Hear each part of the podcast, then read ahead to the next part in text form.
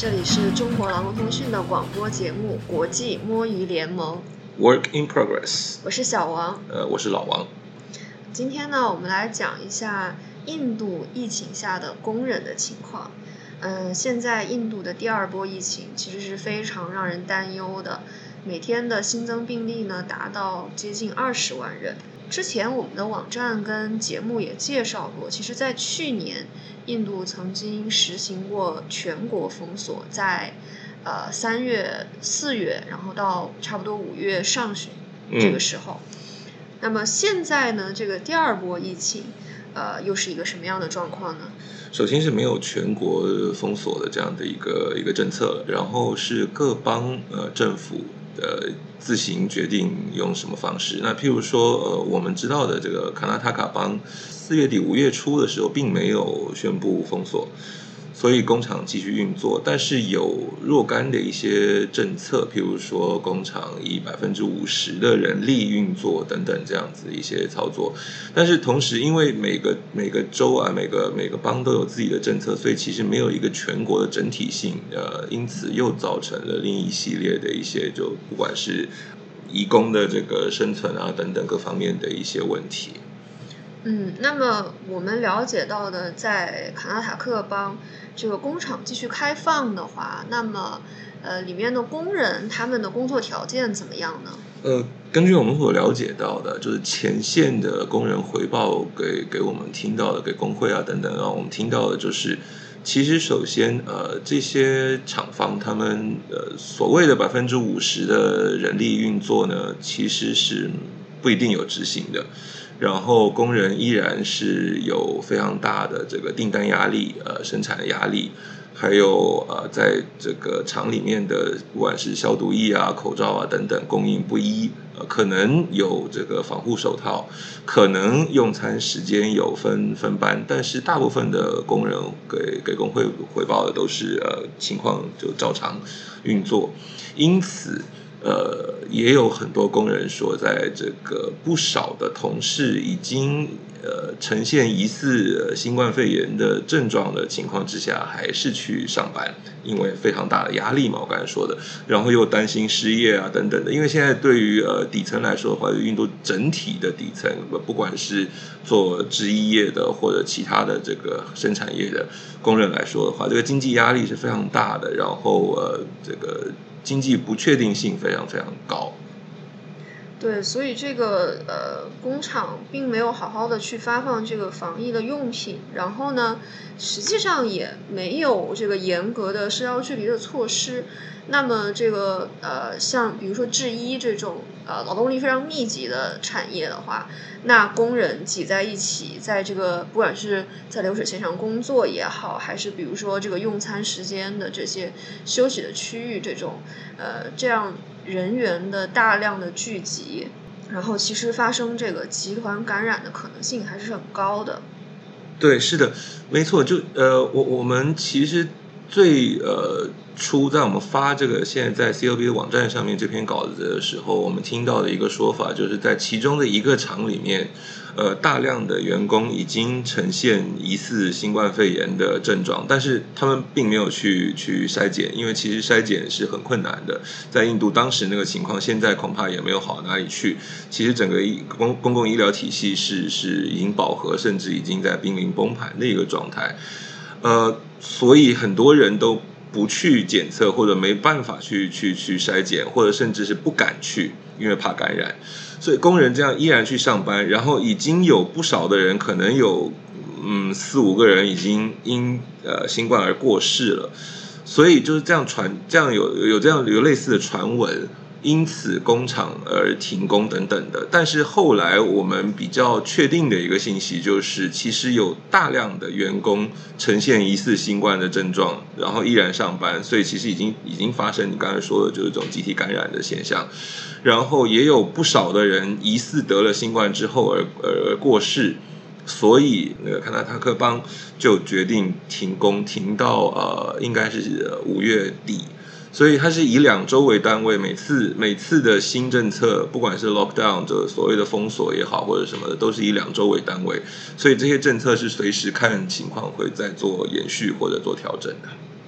那么像这种工厂的安排，还有工人的状况呢，这个停工到呃差不多五月底吧，那我们也会继续的观察，然后呃如果获取了最新的情报呢，我们也会尽快的在网站或者是节目中间来进行更新。嗯嗯，那刚才我们谈到的就是之前在继续开工的工厂里面工人的工作的状况。那其实我们也是注意到，工人遇到了很多问题，其实跟去年是同样的问题。很多问题，首先就是譬如说，在疫情爆发的时候，工厂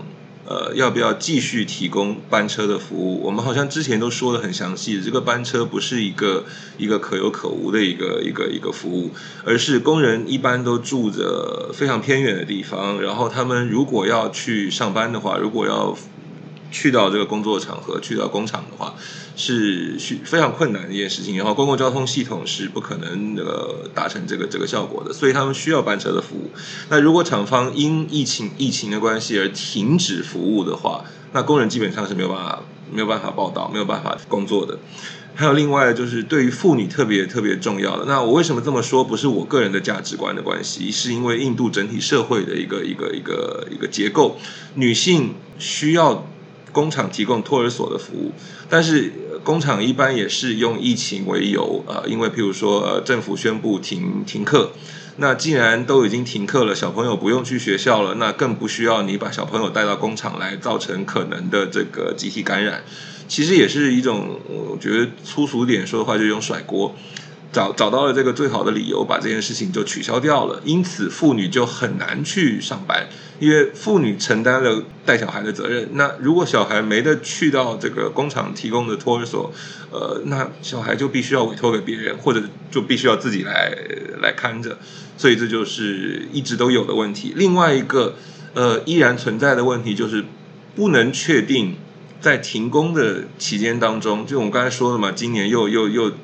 譬如说卡邦又又停工了，那在停工的条件之下，到底资方呃管理方厂方有没有要支付员工的薪水的这个责任，这也是不清楚的，那就见仁见智。有一些厂是愿意呃支付员工的薪水，但是这有附带条件的，譬如说付了你的薪水之后，你必须要就工人必须要为停工的期间而呃加班。来赶订单啊，等等的，所以其实到最后就会产生我付了你薪水，但是你就免费加班的这种现象。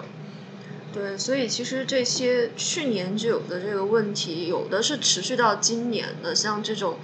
比如说工厂的托儿所这种设施，有的可能它去年以这个公共卫生为由关闭了以后就没有再开放过。那有的可能是今年就是再次出现的，像这个班车的话，就比如说现在呃工厂暂时停产停工了，那过后的话可能又会再面临这个呃班车服务的工厂到底继不继续提供的这个问题。对，不恢复对。那么还有一个我们呃去年也是比较广受关注的问题，就是这个口粮卡的问题，因为在印度的话。就是其实是有相当大规模的移民工人，有点类似于我们国内的这个农民工的问题。那这移民工人呢，他因为就是从一个邦到另一个邦去工作，在这个发放口粮的时候，他作为一个外来者，他没有办法去领取到这个口粮。那这个也是去年非常受到呃广受批评的一点。所以今年就是。在这个第二波其实是远比第一波疫情要严重的多的一个情况下，那印度就实行了一个就是一个国家一张口粮卡的这么一个全国通行的食品补贴计划，但是实际执行的话，其实还是存在非常多的问题。对，没错，就其实很多呃这这一方面的东西都是呃中央政府或许它有一个呃很响亮的口号，或者说不管不管它的动机或者什么，但是在实际的执行方面呢，就有很大的改善空间。那口粮这件事就是其中之一，那还有很多很多其他的，就口粮，比如说还有很多附带条件啊，等等等等的，就。其实到最后，很少人能真正的受益于这样子的一个政策。那这就说回另外一个问题，我我我们讲回现在这个今年，因为全世界基本上疫苗呃已经有好多好多选择，但是在印度呢，何况印度是一个呃供应，是一个疫苗生产的大国，没错。但是现在印度进入这样的一个情况之下呢，其实能接种到疫苗的人非常非常少。然后呃，我们之前有听到一种呃一种说法，就是有一些呃企业是愿意承担给员工接种疫苗的成本，在印度未必是呃这个国库会负责的。呃，我们也有听说这个，就比如说在政策方面的话，政府是偏向，譬如说在。某种呃特定的某一些行业当中去去施压，让呃或者说规范，让资方给员工注射疫苗或者承担疫苗的成本。譬如说在建筑行业，对，就是政府的规定是呃由这个开发商、地产开发商来承担这个工人接种疫苗的费用。不过除此以外，其实在大部分的行业是没有规定的。对，所以这个空间其实就是这样的。我们刚才讲到，不管是口粮或者疫苗这样子的政策呢，其实与其等一个政府，何况现在我们就。不用在这边谈太多了。但现在印度政府被很多这个不管是社运团体啊、工会啊，或者呃评论员都都呃批评诟病，说是一个非常非常偏袒的资方啊，然后非常的右翼啊，非常的这个呃民粹啊等等的这种。OK，先先不管这个东西，就其实不无论如何，在很多这种呃紧急情况之下。其实你等待政府有政策，而且还可以呃执行的很完善，真的不如呃在以以既有的劳资机制、谈判机制当中找出一个出路。所以这是我觉得我们在中国劳工通讯常常提的一个东西的话，如果今天可以透过集体谈判，透过劳资的这个协商，可以达成一个协议，然后双方承担呃部分的责任等等，把这个问题解决或者度过这一关的话。其实比等待政府一个政策，然后等待政府把这个政策落实执行的到位，更更合合理，或者说更实际。没错，那么。呃，有关这个，比如说工厂对工人的健康、防疫保护啊，还有这个疫苗接种问题，呃，如果说在这个，尤其是在集体谈判的方面，如果有任何的进展的话，我们也会在网站上更新，也欢迎大家访问我们中国劳动通讯的网站，啊，关注这个国际团结 tag 下面的文章。那么今天这期节目呢，就差不多就到这里了。呃，欢迎大家关注我们的 Facebook、Twitter，还有我们的 Instagram 账号，以及关注我们的 Podcast。大家可以在这个 Apple Podcast 以及 SoundCloud 上面收听到我们的节目。谢谢大家，谢谢大家，下次再会，拜拜。